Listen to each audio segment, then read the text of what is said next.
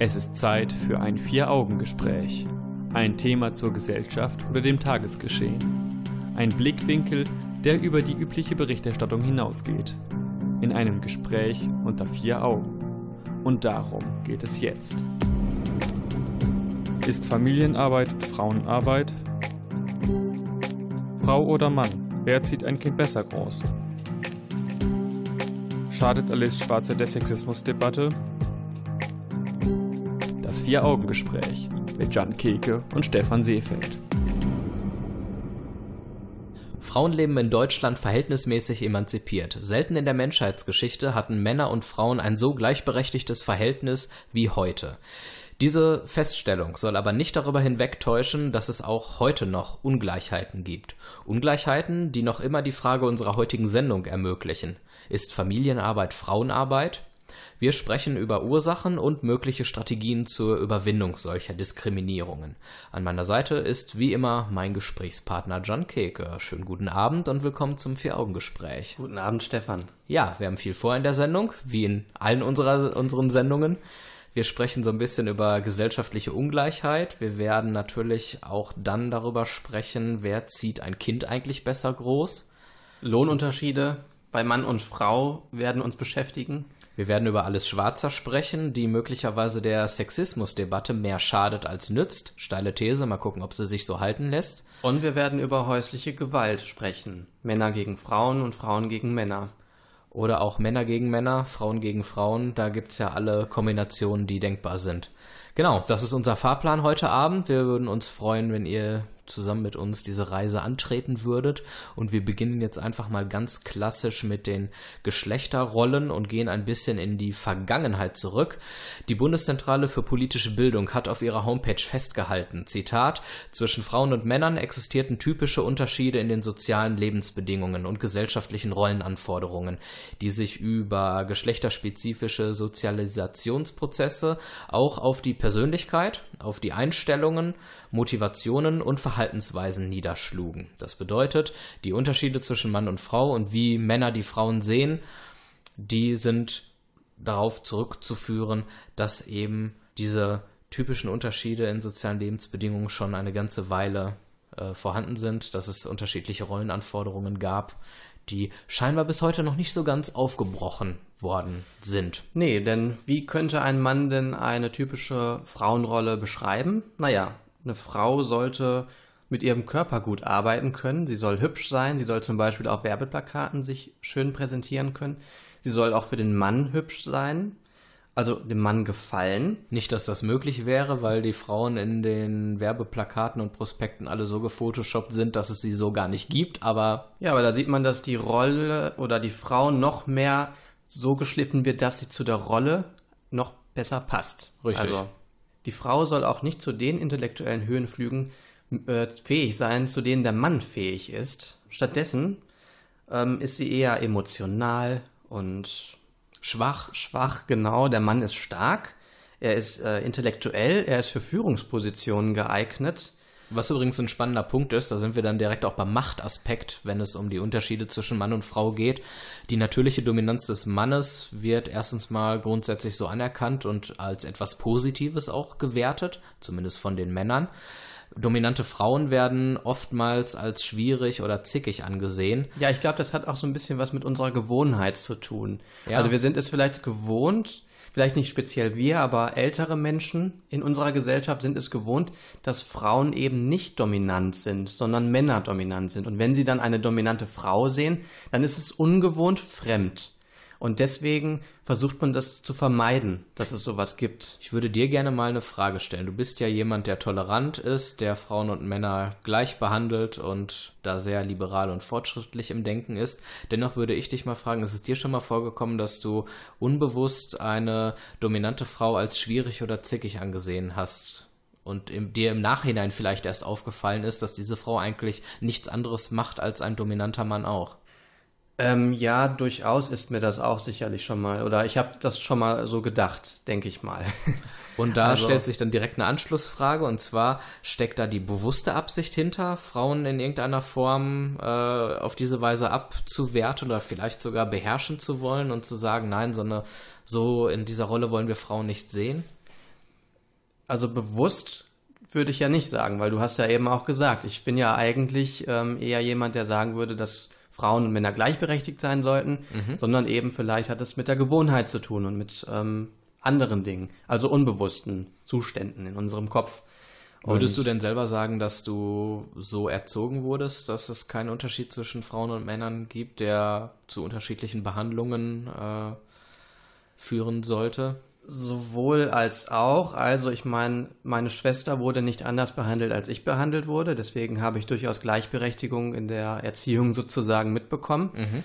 Ähm, aber schon muss ich dazu sagen, dass das klassische Frauenbild durch meine Mutter auch so ein bisschen repräsentiert wird, dadurch, dass sie eben zu Hause geblieben ist und dass sie eben die, den Haushalt geschmissen hat und mein Vater gearbeitet hat. Und dadurch wurde natürlich schon so ein bisschen das alte Rollenbild aufrechterhalten und vielleicht auch ein bisschen mitgegeben, so dass ich eigentlich beides habe, gewissermaßen. Da musst du dir allerdings keinen Kopf machen, dass du ein Einzelfall bist. Die Konservierung alter Familienstrukturen ist durchaus etwas, was man noch häufiger heutzutage in der Gesellschaft findet, durch Probleme wie ja, das Problem von Teilzeit in Vollzeitarbeit zurückzukehren, durch Lohnunterschiede im Beruf, über die wir auch noch sprechen werden, aber auch durch vielleicht über, übrig gebliebene Traditionen ist es immer noch so in den Köpfen vieler Menschen eben verankert möglicherweise, ja, Menschen dass Frauenarbeit äh, äh, andersrum, dass Familienarbeit Frauenarbeit ist so. Genau. Menschen versuchen immer das zu wiederholen, was funktioniert. Also sie wissen, in den letzten Jahrhunderten hat es immer geklappt, dass die Frau zu Hause geblieben ist, äh, den Haushalt geschmissen hat und es hat funktioniert irgendwie. Also wir sind ja heute noch da mhm. und deswegen machen sie das auch weiterhin.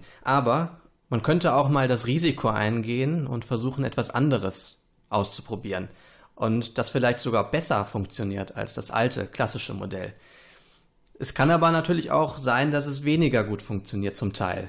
Dieses Risiko müssen wir aber vielleicht eingehen, wenn wir Menschen auch Freiheit geben möchten. Und gewisse Rahmenbedingungen müssten dafür vielleicht äh, erstmal geschaffen werden, damit Frauen überhaupt die Möglichkeit haben, hier aus ihrer traditionellen Rolle hervorzutreten.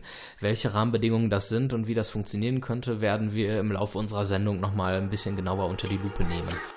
I was wondering about your mama. Did she get that job she wanted? So that car that gave her problems. I'm just curious about her honest. Though you're wondering why I've been calling? Like I got ulterior motives. No, we didn't end this so good. But you know we had something so good. I'm wondering Can we still be friends?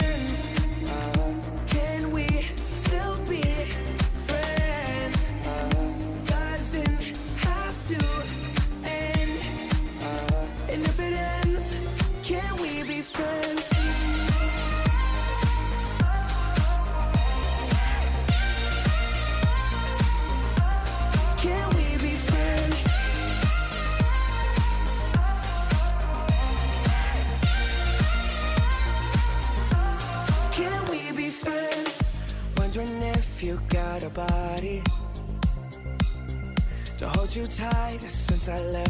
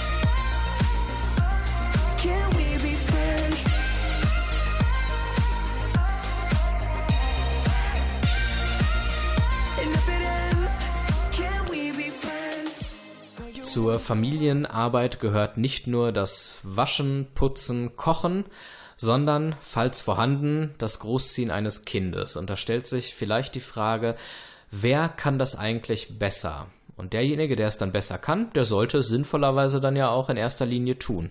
Kann es überhaupt jemand besser als der andere, Frau oder Mann? Eine große Frage. Und ich habe mich auf die Suche nach der Antwort begeben im Internet. Bist du fündig geworden? Ja, ich bin, also es gibt viele Antworten darauf und ich bin unter anderem auf der Seite vaterfreuden.de fündig geworden. Das ist eine Seite, die sich als Treffpunkt für Männer bezeichnet oder okay. sieht. Und sie schreibt folgendes. Nur wenn weibliche und männliche Einflüsse auf das Kind einwirken, bekommt es ein komplettes Bild der Welt und der Vielfalt menschlicher Persönlichkeiten. Klingt ja erstmal gar nicht so unschlüssig. Richtig, aber ist, wenn ich so drüber nachdenke, ein Schlag ins Gesicht für alle gleichgeschlechtlichen Paare, die ein Kind großziehen oder Richtig. auch Alleinerziehende, dessen Partner, Partnerin gestorben ist oder getürmt ist. Denn diese Vorstellung fußt ja quasi wieder auf alten Klischees, will ich mal so sagen, denn man betrachtet den Mann als denjenigen, der die Kinder zu Leistungen antreibt, der sie aufrichtet, wenn sie fallen und der auch ähm, also die, die klassische Stärke sozusagen. Die, die klassische Stärke. Vermittelt. Und die Frau tröstet das Kind. Mhm. Sie lehrt das Mitgefühl und sowas wie Rücksicht und richtet das Kind nach emotionalen Misserfolgen auf. Das führt dann dazu, dass der Mann halt für das Selbstbewusstsein des Kindes zuständig ist. Ja.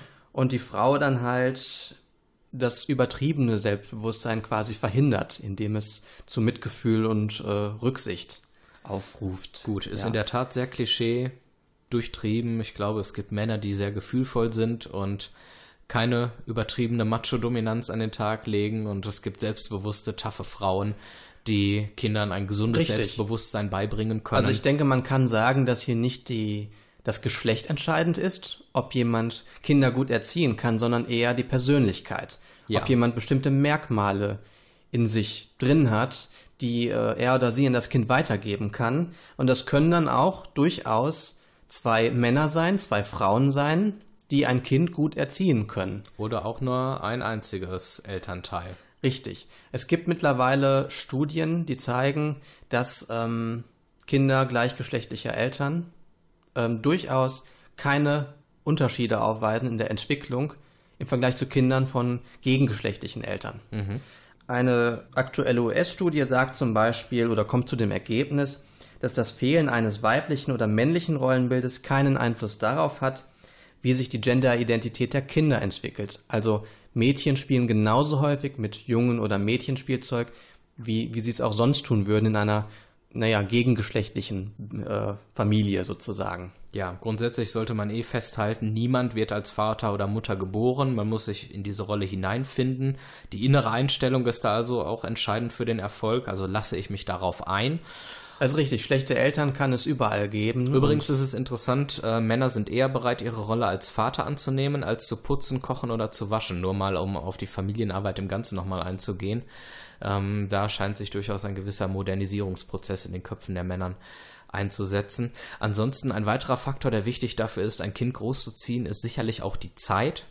Sehr entscheidend. Das bedeutet, wenn ich viel arbeite und viel unter Stress bin, dann bin ich vielleicht zu Hause nicht so ausgeglichen, um dem Kind gerecht zu werden und den Bedürfnissen des Kindes. Und da Männer häufig mehr Geld verdienen als Frauen, da kommen wir ja gleich nochmal drauf zu sprechen, genau. entscheiden sich Familien oder Paare häufig dazu, dass eher der Mann arbeiten geht und das Geld verdient, sodass die Frau entweder Teilzeit arbeitet oder nicht arbeitet und dadurch natürlich mehr Zeit hat, um sich mit dem Kind zu beschäftigen. Und durch diese viel stärker vorhandene Zeit natürlich dann in dem Moment mehr Muße hat, sich um das Kind auch kümmern zu können und in gewisser Weise somit wirklich besser ist als und, Ja, also nicht, nicht, die, nicht die Frau ist dann besser, aber sie hat, sagen wir mal, mehr Kapazitäten zur Verfügung. Um bessere Voraussetzungen. Bessere Voraussetzungen.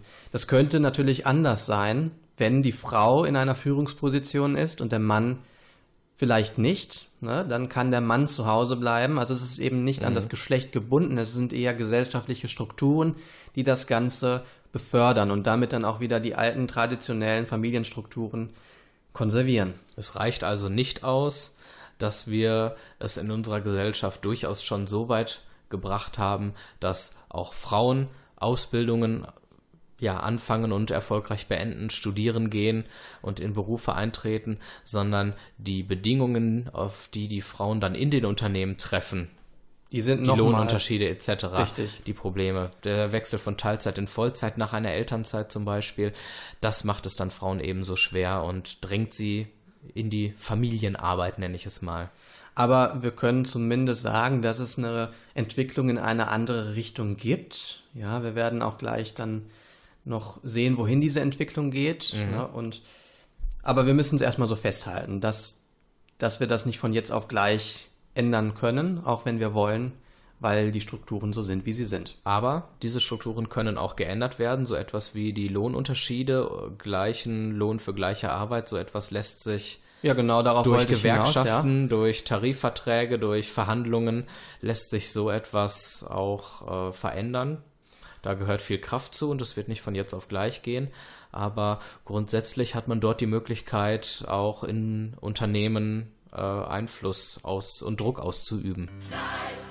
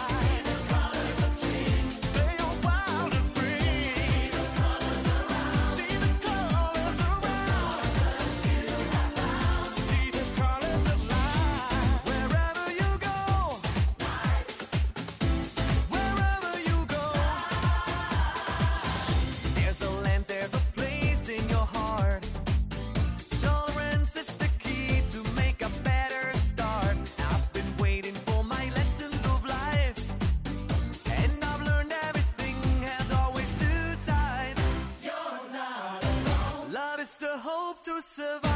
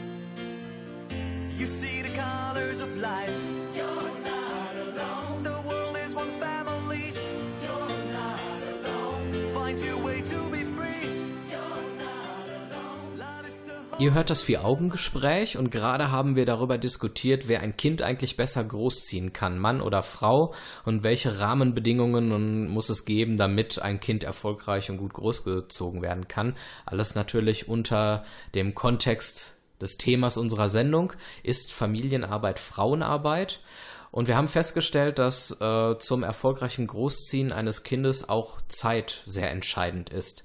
Nur wer durch den Beruf nicht ständig außer Haus ist, unter Stress ist, sondern auch einigermaßen ausgeglichen zu Hause sein kann und die Zeit aufbringt, kann ein Kind natürlich auch vernünftig großziehen. Und häufig sind es eben die Frauen, die zum Beispiel in Teilzeitberufen tätig sind oder auch ein geringeres Gehalt bekommen für die gleiche Arbeit.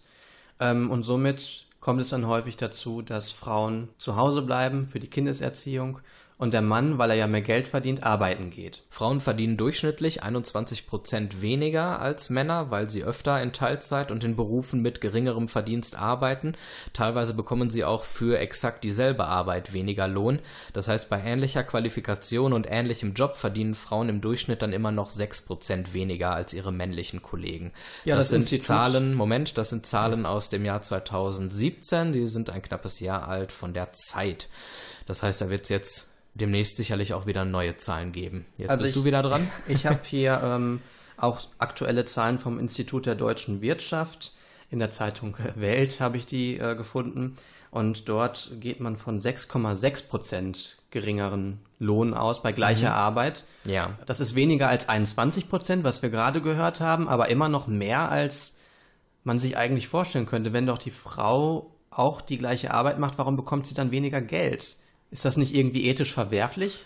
Es ist eine Ungleichbehandlung, die scheinbar keine Rechtfertigung hat und insofern äh, man könnte sich ja, gehört. Man könnte sich ja Rechtfertigungen konstruieren. Also ich meine, wir leben ja in so einer Welt. Da kann man sich die Frage stellen, warum ist die Welt so beschaffen? Fällt dir da was ein? Nicht also, wirklich, nein. Es könnte vielleicht ein Gedanke sein, wenn man sich mal die Lebensspanne eines Menschen anschaut. Okay von Anfang bis Ende. Ähm, eine Frau lebt im Schnitt 83,1 Jahre mhm. und ein Mann 78,2 Jahre. Ja. Das heißt, dass die Frau knapp fünf Jahre mehr Rentenzeit äh, bekommen, bekommen wird. wird. Also mehr Wäre das, wäre das ein Gedanke, der das irgendwie okay, mal, als der, Ganzes irgendwie ja. gerechter machen Gut, der würde? Gedanke ist also, eine Frau bekommt viel länger Rente als ein Mann, kostet ja. damit die Gesellschaft mehr und sollte deswegen während ihrer Berufstätigkeit dann als Ausgleich weniger Geld bekommen. Das Problem ist, das Geld spart in erster Linie das Unternehmen ja, ein. Ist richtig. Und nicht äh, die Sozialkasse. Also wäre, sagen wir mal, könnte auch diese, diese Lebenserwartung, die längere Lebenserwartung nicht ähm, den Lohnunterschied zwischen Mann und Frau ich denke, ich denke, die Frau kann nicht dafür bestraft werden, dass sie länger lebt und deswegen weniger Geld verdient. Das kann meiner Meinung nach nicht Sinn der Sache sein. Aber ein interessanter Gedanke auf jeden Fall. Es ist Zeit für ein Vier-Augen-Gespräch. Vier-Augen-Gespräch mit Jan Keke und Stefan Seefeld. Ihr hört das Vier-Augen-Gespräch im Bürgerfunk auf Radio 91.2 und als Podcast auf www.vieraugengespräch.de. Und wir stellen uns jetzt der Frage, inwieweit vielleicht Alice Schwarzer der, Se der Sexismusdebatte oder vielleicht auch dem Feminismus schadet. Also, Schwarzer eckt gerne an und meldet sich zu populären Themen, wie zum Beispiel zum Kachelmann-Prozess oder sie hat auch mal was beim Maischberger zur Frauenfeindlichkeit unter Muslimen gesagt. Ich zitiere, der Islamismus ist der Faschismus unserer Zeit. Und ähm, es gibt auch viele Frauen, die sich nicht mit Schwarzer identifizieren können und sich deswegen womöglich auch vom Feminismus distanzieren. Ja, sie berichtete in einer Bildkolumne über den Prozess gegen Jörg Kachelmann. Die Kommentare von Frau Schwarzer zu dem Prozess wurden wegen Parteilichkeit und der Neigung zur Vorverurteilung kritisiert. Am Ende kam dann ja heraus, dass die Ex-Freundin von Kachelmann in vielen Punkten gelogen und böswillig gehandelt hatte. Kachelmann wurde dann freigesprochen. Diese Entscheidung des Gerichts wurde teilweise kritisiert, weil sie im Zweifel für den Angeklagten erfolgte und weniger, weil man wirklich von seiner Unschuld überzeugt war.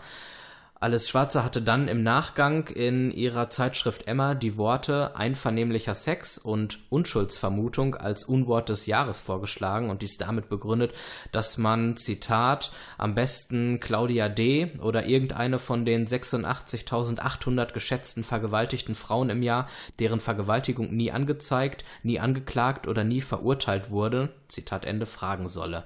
Und Kachelmann erwirkte hiergegen eine einstweilige Verfügung. Das bedeutet, ganz entgegen der Rechtsstaatlichkeit äh, hat sie hier Vorverurteilungen vorgenommen, hat die Ex-Freundin von Kachelmann, Claudia D., in eine Opferrolle hineingedacht, unabhängig davon, ob es wirklich so war oder nicht, und wollte sie als eine Frau darstellen, die von dem bösen, sexgetriebenen Mann vergewaltigt wurde. Schwarzer handelt dementsprechend doch sehr ideologisch Richtig, und, weil ähm, sie nicht an Wahrheit interessiert ist, scheinbar. Und ich habe es ja gerne, wenn man auf Basis rationaler Argumente äh, diskutiert und wenn man auch offen für die Argumente des Gesprächspartners ist und auch ein Bewusstsein dafür hat, dass man dass sein eigenes Wissen eine Konstruktion ist, das heißt, dass es relativ ist, dass es nicht mhm. universelles Wissen gibt und dass man vielleicht auch die Bereitschaft besitzt, sein eigenes Urteil in, anzupassen, wenn die Argumente des Gegenübers stark genug sind. Und bei Schwarzer sieht man das nicht so. Da nee. ist es halt so, dass sie wirklich mit einem Vorpferd, also mit einem ähm, Urteil in eine Diskussion hineingeht und überhaupt nicht bereit ist, dieses Urteil in irgendeiner Weise zu verbessern oder anzupassen oder sonst was. Ein anderes Beispiel ist das Thema des Prostitutionsgesetzes. Alles Schwarzer ist grundsätzlich gegen Prostitution. Sie ist also äh, für die gesellschaftliche Ächtung und ein Zurückdrängen der Prostitution, auch mit rechtlichen Mitteln. An sich eine gute Sache, denn die Ausbeutung von Frauen gerade in der Prostitution ist natürlich etwas, was man als Mensch, der für Gleichberechtigung einsteht, nicht gut finden kann. Sie hat aber auch das 2002 unter Rot-Grün in Kraft getretene Prostitutionsgesetz als Skandal bezeichnet. Äh, sie ist der Auffassung gewesen, dass es Menschenhändlern Tor und Tür geöffnet habe. Dazu muss man allerdings wissen, dass das Prostitutionsgesetz die Prostitution als Dienstleistung regelt und sie damit aus der Kriminalität herausholt. Das bedeutet, Prostituierte haben nun regulär die Möglichkeit, in die Sozialversicherung einzuzahlen und Entgeltforderungen einklagen, was die Ausbeutung verhindern soll. Das bedeutet, wenn jemand die an äh, die Dienste einer Prostituierten in Anspruch nimmt und vereinbart wurde, was weiß ich, ich weiß nicht, wie teuer sowas ist, 100 Euro für so etwas zu zahlen und der Mann zahlt dann nicht, dann hat die Frau, weil das Ganze in die Legalität gehoben wurde, auch die Möglichkeit, diese 100 Euro einzuklagen. Also die Rechte werden hier ganz klar gestärkt. Und was Frau Schwarze auch nicht anerkennt, ist, dass es, wenn auch nur wenige, Frauen gibt, die nicht zur Prostitution gezwungen sind, sondern dies aus anderen Gründen tun. Dieses und andere Beispiele zeigen wahrscheinlich, wo Alice Schwarzer in der Sexismusdebatte und im Feminismus einzuordnen ist, also auch historisch. Professor Amicht Quinn hat in der Frankfurter Rundschau zum Beispiel von drei Phasen des Feminismus gesprochen. Zum einen die erste Phase, in der es um den Kampf um Gleichheit ging, also zum Beispiel darum, dass Frauen für das gleiche Wahlrecht oder für gleiche Berufschancen eingetreten sind. In der zweiten Phase, seit den 1960ern und 70ern, ähm, ging es dann darum, dass die Differenz von Mann und Frau oder die Differenz von der Frau betont wurde. Also es ging eben nicht darum, die Frau abzuwerten, sondern ihr einen eigenen Wert beizumessen. Und dieser eigene Wert kann zum Teil auch höher liegen als der des Mannes. Und dann gibt es die dritte Phase, die Genderforschung, die wir heute haben. Und Alice Schwarzer ist der zweiten Phase zuzurechnen, also auf die Phase, dass die Frau quasi einen eigenen Wert hat mhm. und zum Teil vielleicht sogar einen höheren Wert hat als der Mann in einigen Bereichen. Wenn wir uns das jetzt alles anschauen, inwieweit schadet Alice Schwarzer denn dann der Sexismusdebatte? Naja, vielleicht indem dieser, diese Phase, die zweite Phase des Sexismus, unattraktiv ist, weil sie eben sehr ideologisch aufgeladen ist, weil sie nicht für etwas wie Gleichheit kämpft. Und wenn man jetzt äh, dann denkt, dass Alice Schwarzer quasi eine Vertreterin des Feminismus ist, dann versucht man sich vielleicht vom Feminismus zu distanzieren, weil man eben nicht in diesen drei Phasen unterscheiden kann. Das ist ja eine sehr akademische Unterscheidung, die man hier trifft, ja. die ja im Alltag vielleicht nicht getroffen wird. Und dann würde man also eher sagen, ich stehe nicht hinter Alice, hinter Alice Schwarzer, deswegen auch nicht hinter dem Feminismus. Und das wäre vielleicht falsch. Also ne, es gibt ja Formen von Feminismus, die durchaus sinnvoller sind, als Alice Schwarzer den vertritt. I've been a liar, been a thief. Being a lover, being a cheat, all my sins need holy water, feel it washing over me. Well, little one, I don't want to admit to something. If all it's gonna cause is pain, truth in my lies right now are falling like the rain, so let the river run. He's coming home with his neck scratched to catch black. Sweat jackets and dress slacks, mismatched on his breast jack. He's a sex addict, and she just wants to exact revenge and get back. It's a chess match. She's on his back like a jetpack. She's kept track of all his internet chats. And guess who just happens to be moving on to the next? Actually, just shit on my last chick, and she has what my ex lacks. Cause she loves danger, psychopath. And you don't fuck with no man's girl, even I know that. But she's devised some plan to stab him in the back, knife in hand. Says the relationship's hanging by a strand. So she's been on the web lately. Says maybe she'll be my Gwen Stacy, despite a man. And I know she's using me to try to play him. I don't care. Hi, Suzanne, but I should have said bye, Suzanne, after the first night. But tonight I am. I've been a liar, been a thief, been a lover, been a cheat. Oh, washing over me. Well, little one, I don't want to admit to something. If all it's gonna cause is pain, the truth in my life now falling like the rain. Let the river run. One night stand, turned into nightstand. It was calm, some lights grand. Now we hung tight and he found out. Now she feels deserted and used cause he left. So what he did it first to her too. Now how am I supposed to tell this girl that we're through? It's hard to find the words, I'm aloof, nervous and sued. I want this to hurt, but what you deserve is the truth. Don't take it personal, I just can't say this in person to you. So I revert to the studio like hole in the wall diners. Don't have to be reserved in a booth. I just feel like the person who I'm turning into. Irreversible, I prayed on you like it's church at the pew. And now that I got you, I don't want you. Took advantage of my thirst to pursue. Why do I do this dirt that I do? Get on my soapbox and preach my sermon and speech. Detergent and bleach is burning the wound. Cause now with her in the womb, we can't bring her in this world to the new. To use protection for I'm pitted to your forbidden fruit. Fuck! Cheat. Oh, my sins need holy water, feel it washing over me. Well, little one, I don't want to admit to something. If all it's gonna cause is pain, the truth in my life now we're falling like the rain. So let the river run. My name's, Oh, my name's oh, River. Oh, oh, River runs, call the river run. Always the bridesmaid, never the bride. Hey, what can I say? If life was a highway deceit was an enclave, I'd be swerving in five lanes, speeds at a high rate, like I'm sliding on ice. Maybe that's why I made. If came at you sideways, I can't keep my lies straight. What I made you terminate my baby. This love triangle left us in a rectangle. What else can I say? It was fun for a while. Bet I really would've loved your smile. Didn't really wanna fuck it, what's one more lie to tell an unborn child? liar, been a thief, been a lover, been a cheat. Oh, my sins need holy water, feel it washing over me. Well, little one, I don't want to admit to something. If all it's gonna cause is pain,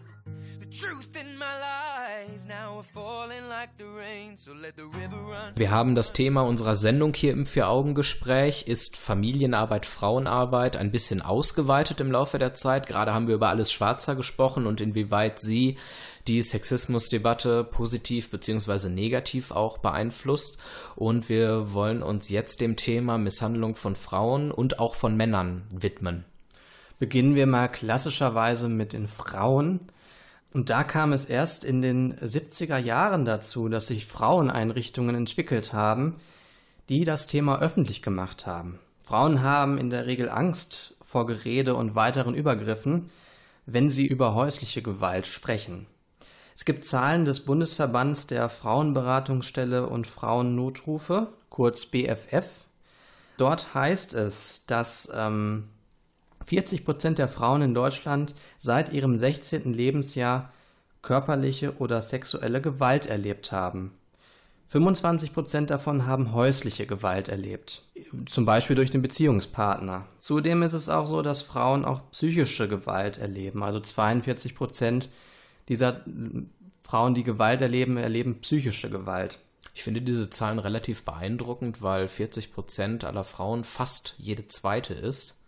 Ich hätte nicht damit gerechnet, dass Gewalt gegen Frauen so häufig. Ja, auftritt. wobei man wirklich sagen muss natürlich auch, dass dazu psychische Gewalt auch gehört. Das ist natürlich so ein bisschen, also das kann sehr dehnbar sein, kann, aber wir müssen schon festhalten, dass es ein Problem in unserer Gesellschaft ist, das auch nicht nur wenige Frauen betrifft. Ja. Und deswegen ist es auch wichtig, dass es angesprochen wird und es ist auch gut, dass wir diese Fraueneinrichtungen heutzutage haben. Unbedingt.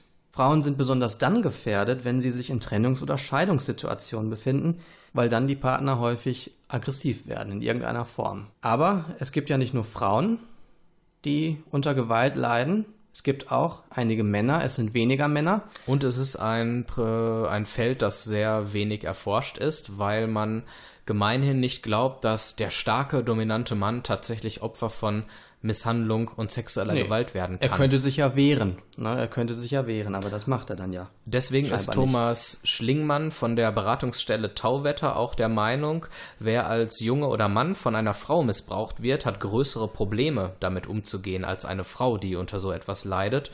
Denn in den Köpfen herrscht noch das Bild, dass man als Mann einer Frau nicht unterlegen sein kann bzw. darf. Ja, da haben wir das klassische Rollenbild, was wir anfangs angesprochen haben, dass der Mann das stärke Geschlecht ist. Und und insofern muss man tatsächlich mal schauen, dass Männer unter solchen äh, Situationen auch sehr stark, wenn nicht sogar stärker zu leiden haben. Es gibt keine belastbaren Zahlen, wie häufig eine Frau eine Täterin ist. Es gibt Schätzungen, Schlingmann sagt, dass, Zitat, von den Männern, die in unsere Beratungsstelle kommen, sind etwa ein Viertel bis ein Drittel in ihrer Kindheit von Frauen missbraucht worden, wobei etwa die Hälfte davon wiederum nicht nur von einer Frau, sondern zusätzlich von einem Mann Gewalt erfahren haben. Dunkelfeldstudien zu dem Thema geben an, dass etwa 5 bis 15 Prozent der sexuellen Gewalt gegen Jungen und männliche Jugendliche von Frauen ausgeht, also der Großteil dann doch eben von Männern tatsächlich. Die Angaben von Schlingmann sind aus der Süddeutschen Zeitung. Der Psychologe Thomas Krieg aus Hamburg sagt, dass Frauen häufig dazu tendieren, psychische Gewalt auszuüben mhm. oder sowas wie Psychoterror. Es kann natürlich auch eine Kombination von physischer und psychischer Gewalt geben. Das macht dann alles nur noch schlimmer. Es lässt sich aber auch häufig nicht voneinander trennen. Was für viele Opfer von Frauengewalt wichtig wäre, ist, dass sie als Opfer anerkannt werden. Und das werden sie häufig nicht. Erstmal gibt es ja gar nicht diese Männereinrichtungen, also analog zu Fraueneinrichtungen, wo sie sich hinwenden können. Es gibt vielleicht ein paar Stellen. Es gibt ein Dutzend Stellen in ganz Deutschland. Und das ist erstmal wenig. Das heißt, da muss man vielleicht erstmal weit reisen und dann muss man sich ja auch noch überwinden, das zu tun zu können. Richtig. Weil viele Männer sich eben nicht trauen, an die Öffentlichkeit zu gehen. Vielleicht auch, weil das Verständnis gering ist, ja. Also selbst unter den Menschen, die sagen, dass der Mann nicht das starke Geschlecht ist, muss man ja sagen, dass man eher davon ausgeht, dass die Frau das Opfer ist und nicht der Mann. Ja. Das ist in unserem Rollenverständnis einfach immer noch so fest eingeprägt. Da verliert der Mann einfach das Gesicht, wenn so etwas passiert. Da ist es dann eher vorstellbar und zu akzeptieren, dass ein Junge in der Kindheit von einem Mann vergewaltigt wird weil die Vorstellung, dass ein Mann äh, ja stärker ist als ein Junge, noch irgendwo nachvollziehbar ist, aber dieser Punkt, dass eine Frau auch stärker und dominanter sein kann als ein Junge, das äh, ist dann oftmals in der Gedankenwelt vieler noch nicht so ganz angekommen. Und man muss auch dazu sagen, um das vielleicht besser verstehen zu können, Männer, die sich in einer Beziehung befinden und von der Frau vielleicht Gewalt erleben, die befinden sich ja auch in einer naja, in so einer Innenperspektive der Beziehung, aus der sie sich nicht so einfach lösen können. Mhm. Manchmal sind es auch Abhängigkeitsverhältnisse, manchmal steht da auch eine langjährige Beziehung hinter, manchmal sind da auch Kinder mit im Spiel. Und man kann da nicht einfach sagen, also es fällt dem Menschen dann einfach schwer, schwer, sich zu sagen, ich gehe jetzt aus dieser Beziehung raus. Das sind dann einfach Loslösungsprobleme, die wir von außen vielleicht gar nicht so richtig bewerten können. Wir stellen also unterm Strich fest, mein Satz, den ich eingangs gesagt habe, noch nie waren Männer und Frauen so emanzipiert und gleichberechtigt in unserem Land, mag stimmen, aber es gibt doch noch einige Baustellen in unserer Gesellschaft. Wenn man sich die Zahl der Misshandlungen anguckt, die ist relativ hoch. Wenn man sich anschaut, auf welche Weise vielleicht auch die Frauenbewegung für Gleichberechtigung oder sogar noch mehr möglicherweise kämpft, sieht man, dass hier einige Dinge noch in Schieflage sind die Rahmenbedingungen in der Arbeitswelt sorgen dafür, dass Frauen nicht gleichberechtigt in der Gesellschaft ankommen, aufgrund von Lohnunterschieden, aufgrund des Problems Wechsel Teilzeit in Vollzeit etc. Und alles greift irgendwie quasi ineinander und stärkt dieses klassische Rollenbild weiter. Genau. Wir werden jetzt gleich nochmal für betroffene Menschen sexueller und häuslicher Gewalt ein paar Beratungsangebote nennen, die es hier in Dortmund gibt, damit wir auch den Opfern ein bisschen was an die Hand geben können in unserer Sendung. Immer wenn sie tanzt, liegt ihr die Welt zu Füßen. Alles wird so leicht, sie fliegt so hoch, ihr wachsen Flügel. Immer wenn sie tanzt, geht durch die Straßen, eine Welt, die sie nicht versteht. Dunkle Fassaden, alles verbaut, sie sieht die Farben hinter dem Grau. Herz wie die Sonne, sie strahlt, wenn sie sich bewegt. Leuchtende Augen, sie weiß, was sie braucht. 10.000 Watt dreht die Anlage auf. Sie liebt den Bass, der sie befreit. Auf dem Dancefloor vergisst sie die Zeit. Sie fliegt so hoch, jetzt ist sie frei. Es gibt keine Zeit. Immer wenn sie tanzt, liegt ihr die Welt zu Füßen. Alles wird so leicht, sie fliegt so hoch, ihr wachsen Flügel. Immer wenn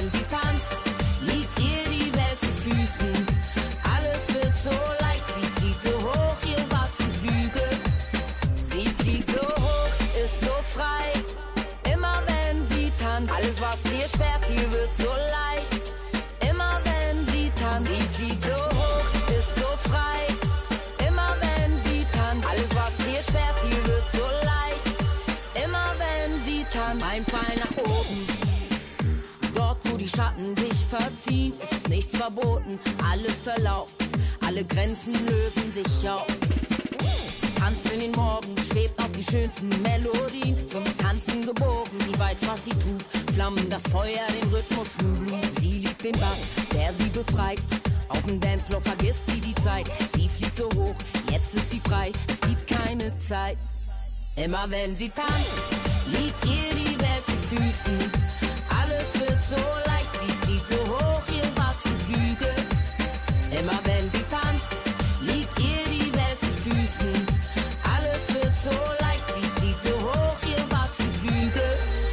Immer wenn sie tanzt.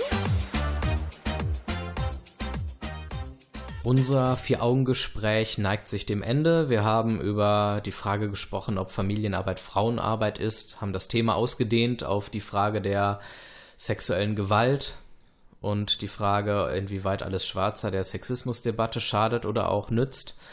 Und Jetzt wollen wir euch ein paar Hilfsangebote in Dortmund nennen, damit ihr nicht nur unserem Gespräch unter vier Augen lauschen könnt, sondern auch etwas Praktisches an die Hand bekommt.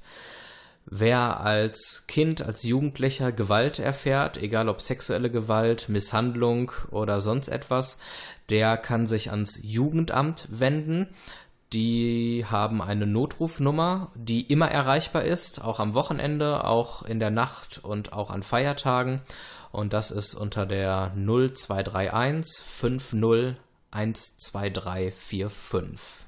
Und bei den Themen häusliche Gewalt, Stalking, sexualisierte Gewalt kann man sich auch an die Frauenberatungsstelle in Dortmund, Frauen helfen Frauen e.V. Dortmund wenden, die sich in der Märkischen Straße 212 bis 218 befindet, erreichbar unter der Telefonnummer 0231 521008 in der Zeit von Montag bis Donnerstag von 9 bis 12 Uhr. Und das Frauenhaus Dortmund hat auch eine Notrufnummer, die jederzeit erreichbar ist in Krisenfällen, erreichbar unter der 0231 80 00 81. Auch hier müssen wir anmerken, eine Hilfestelle, die sich an Männer wendet, die Opfer von Gewalt, sexueller Gewalt durch Frauen oder sonst wen werden, gibt es hier in Dortmund nicht. Zumindest haben wir keine recherchieren können. Wir sind aber da gerne auch auf Hinweise von Ihnen äh, ja, dankbar und angewiesen. Ihr könnt uns gerne mal schreiben über unsere Facebook-Seite Vier Augengespräch oder auf unserer Homepage. Und die genannten Telefonnummern und Ansprechpartner werden wir auch nochmal auf unserer Homepage auflisten, damit ihr die jederzeit nochmal nachlesen und im Notfall dann auch wirklich kontaktieren könnt. Das war's mit unserem Vier-Augen-Gespräch. Danke, Jan, für das Gespräch. Danke, Stefan, wie immer. Diese Sendung zum Nachhören, alle bisherigen Sendungen und die besagten Informationen, die wir für euch zusammenstellen, gibt es auf unserer Homepage www.vieraugengespräch.de. Und wie gesagt, liked uns auch auf Facebook, dann bleibt ihr immer auf dem neuesten Stand. Das soll es gewesen sein für heute Abend. Nächsten Monat sind wir wieder da und bis dahin wünschen wir euch noch einen schönen Sonntag und einen guten Start in die neue Woche. Macht's gut. Tschüss.